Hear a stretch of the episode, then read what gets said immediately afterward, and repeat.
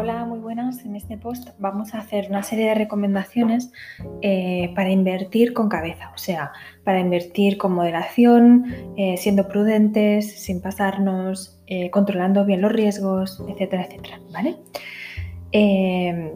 a ver, el primer punto que me gustaría resaltar es que no invirtamos en lo que no entendemos, ¿vale? Hay que comprender el producto y el mercado en el que se negocia ese producto, ¿vale? Conocer bien nuestros objetivos financieros y nuestra tolerancia al riesgo para poder elegir inversiones con un nivel de riesgo, una rentabilidad y un plazo que sean adecuados a nuestro perfil. Tomaros vuestro tiempo y comparar alternativas hasta encontrar la, la opción que más se ajuste a vuestro perfil. Nunca comprometáis vuestro dinero sin entender la inversión sin entender los riesgos que conlleva esa inversión y recuerda que no existe rentabilidad sin riesgo. El segundo punto que resaltaría es que deberíamos evitar las modas y los gurús de turno. Evitar caer en estas trampas eh, son una garantía clave para la consistencia financiera. Creer en ellos no es una garantía para la consistencia financiera, ¿vale? Al contrario, es no seguirlos y eh, digamos que hacer un trading o unas inversiones ajustadas a nosotros, a nuestro perfil. Si no teníamos bastante con Instagram o con YouTube, ahora tenemos lo que algunos llaman las, las FinTok o las Stock Talk. Y que esto viene de, la red TikTok, ¿no? Y se ha convertido en una comunidad enorme que cada vez consigue más popularidad en, en las redes sociales. Pululan vídeos por ahí creados por expertos, entre comillas, que cuentan cómo ganar dinero de forma fácil, eh, siempre venden un método, ¿no? Y, que si te ajustas al método, que el método vale, pues no sé, 3.000 euros, me lo invento, pues eh, tendrás eh, consistencia financiera para, para todos los tiempos y para toda la vida y te harás multimillonario, ¿no? Al final, todo esto pues no dejan de ser modas, no dejan de ser falsos gurús y, hay que ser consciente de ello porque me encuentro con que a pesar de ser muy evidente lo que estoy diciendo, pues eh, me encuentro con personas que, que, realmente pues se han dejado cautivar por este, por este tipo de personajes y al final este tipo de personajes hay que verlos con perspectiva y hay que verlos no tampoco digo que cualquier persona que, con la que interactuéis que, se supone que domina el tema financiero deba despertaros desconfianza tampoco es eso no pero no hay que confiar tampoco en un chavalillo de 19 o 20 años y ni tampoco en una persona de 30 o 40 años que dicen que con un método eh, que, ellos lo tienen y que tú no y que por lo tanto lo vas a tener que comprar, eh, todo, va, todo va a solucionarse y todo va a ir súper bien. Entonces ponen capturas también ¿no? de, de, WhatsApps que ellos reciben de clientes conforme pues eso, ¿no? Han, han, han, ganado un montón de dinero gracias a ellos, siempre gracias a ellos. la verdad, todo esto seamos maduros, enfoquémoslo de otra manera, enfoquémoslo desde la formación, desde la información, desde el conocimiento y no tanto desde el método mágico y maravilloso, ¿vale? Que nos hará, hacer, que nos hará ser ricos. ¿eh? Eh, siguiente punto es ser prudente, ¿vale? Tomar decisiones responsables y de acuerdo con una gestión monetaria, ¿vale? Y para eso hay que saber qué es el concepto de gestión monetaria, ¿vale? Entonces, em, muy importante, solo destinaremos a la inversión el excedente entre nuestros ingresos y nuestros gastos comunes, ¿vale? Por lo tanto, gestión monetaria, ¿qué es? Pues es la planificación de cuáles son nuestros ingresos, cuáles son nuestros gastos, cuál es el excedente que tenemos para poder invertir en, inversión, eh, para poder destinar la inversión, perdón. Eh, eso es la planificación financiera, la gestión monetaria que todos deberíamos realizar, ¿vale? Porque si a ti te falta dinero para cubrir tus gastos, entrar en el mundo de las inversiones o del trading va a ser una catástrofe, ¿vale?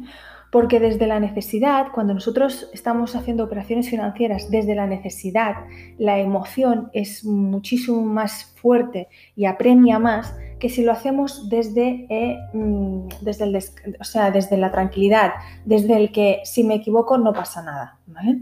Entonces, eh, como equivocarse en inversiones es muy, muy, muy frecuente, perder en inversiones es muy, muy, muy, muy frecuente. Ostras, no existen para esto, no están creadas para esto, no, evidentemente, pero pasa. ¿vale? La pérdida en inversiones pasa porque hay un riesgo, ¿vale?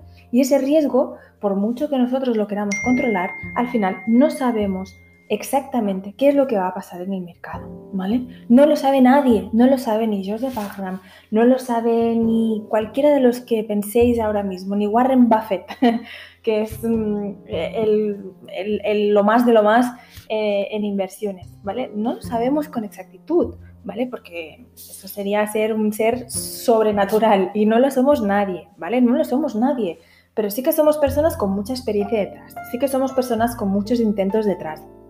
Sí que somos personas que han aprendido a perder. Sí que somos personas que afortunadamente también hemos ganado. Somos personas con un recorrido, ¿vale? Y el recorrido es lo que hace la sabiduría, ¿vale? No lo hace nada más que eso, ¿de acuerdo? No busquemos mm, vías alternativas, vías fáciles, no busquemos encontrar mm, eh, métodos maravillosos, porque no existen, ¿vale? Y, el, y el que lo tiene no lo difundiría, se lo quedaría para él y estaría en las Bahamas en un paraíso fiscal, además, eh, pasándoselo bien y, disfrutando de la vida, ¿vale? No estaría en internet haciendo vídeos para que la gente gane dinero, ¿vale? Venga, ¿qué más?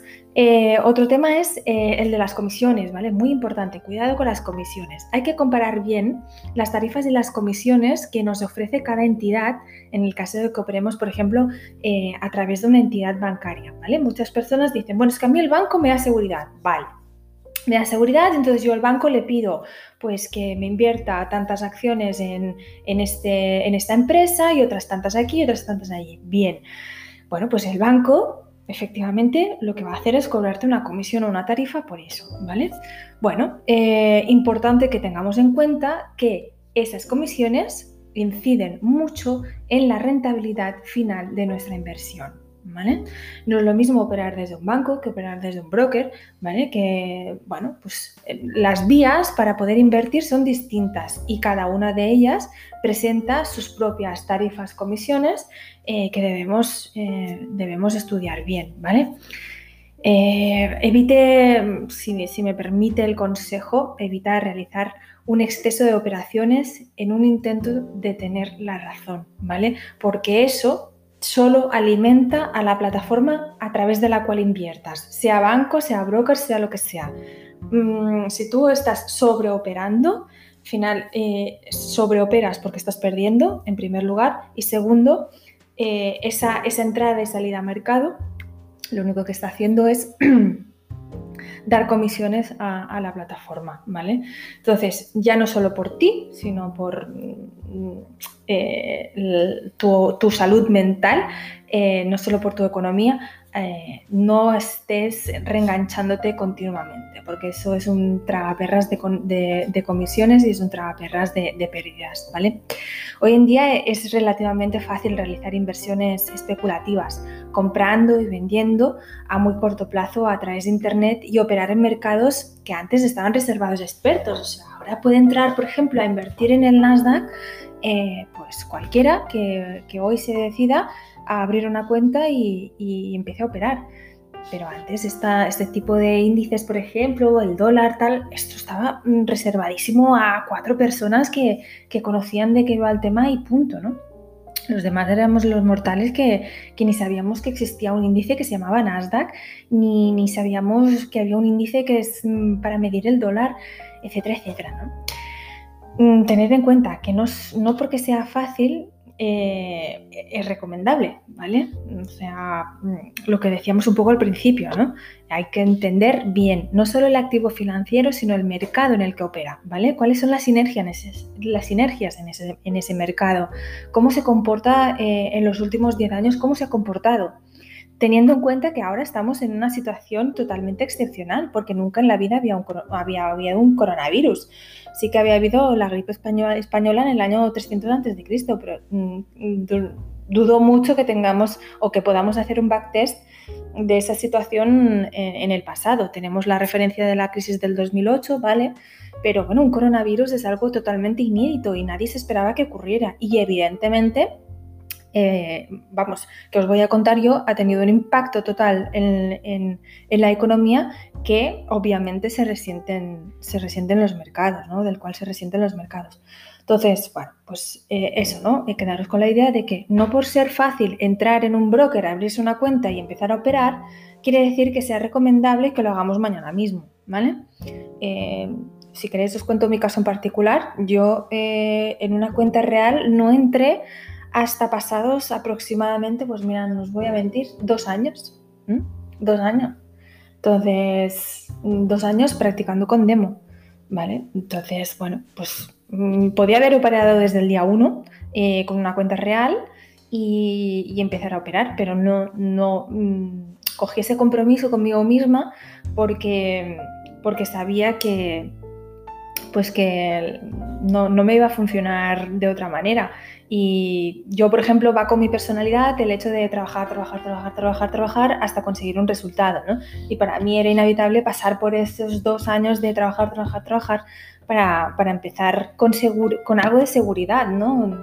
A, a moverme dentro, dentro de un broker. Bueno, muy bien, ¿qué más tenemos? Pues ah, el último consejo que os daría hoy para no sobrecargaros con mucha información es que operéis en trading con stop loss, ¿vale? Aquí ya no estamos tanto abarcando el tema de inversiones como tal, ¿vale? Sino que cuando estamos hablando de puro trading, de intradía o de scalping, operéis siempre con un stop loss, ¿vale? Os voy a explicar esto.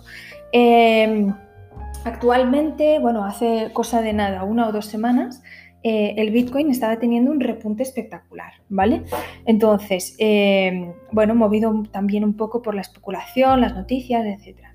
Eh, ¿Qué ha pasado con el Bitcoin? Pues bueno, mm, lo que le explicaba un día yo a un amigo, ¿no? Que mm, al final, al ser un activo mm, con tanta, tanta, tantísima especulación y tener, digamos, que mucha persona sin formación en inversiones apostando por él o invirtiendo en él, mm, lo que está pasando es que mm, al final, cuando el Bitcoin ha perdido pues, un 20%, como ocurrió, si no recuerdo mal, esta semana pasada o a principios de esta semana, em, cuando ha perdido un 20%, mm, pues nos ha pillado, a mí no porque no estaba en el mercado, pero ha pillado a mucha gente, ¿vale?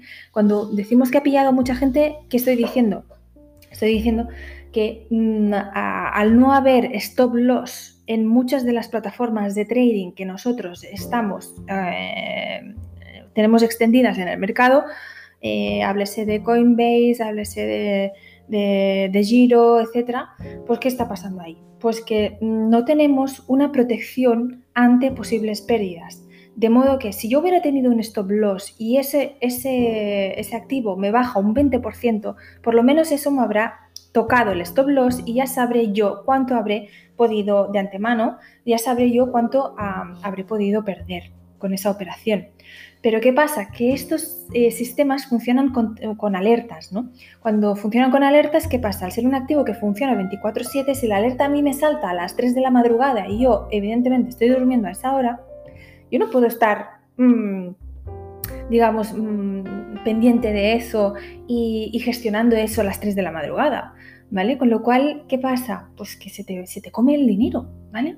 Estas plataformas mm, al final, claro, se, te lo han comido todo porque no hay un stop que te proteja de eso, de esa posible pérdida, ¿vale? Por lo tanto, evitar las plataformas que no nos permitan colocar stop loss o cualquier sistema de protección frente a posibles pérdidas, ¿vale?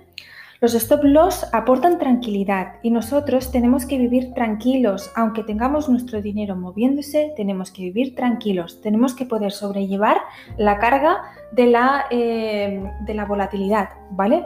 Y tener la seguridad de que si la cotización del precio gira en nuestra contra, no perderemos más de lo que tenemos previsto, ¿vale? Y de lo que tenemos previsto y de lo que nos hemos, hemos calculado que podemos permitirnos perder, ¿vale?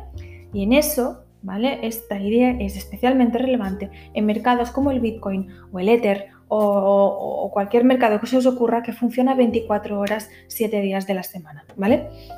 Al final, eh, tened en cuenta que nosotros, mm, la vida no es estar frente a la pantalla mirando 15 eh, horas eh, las velas, cómo se van formando, ¿vale? Al final eso, al final eso consume a corto plazo, Tenemos que mirar un poco también el largo plazo, tenemos que mirar también nuestro bienestar, digamos, psíquico y emocional, porque sin eso no, no seremos ni inversores, ni traders, ni siquiera personas, es que nos, fundiremos en, ese, en esa ambición por ganar dinero y en esa, en esa rueda de, emociones eh, tan perjudicial.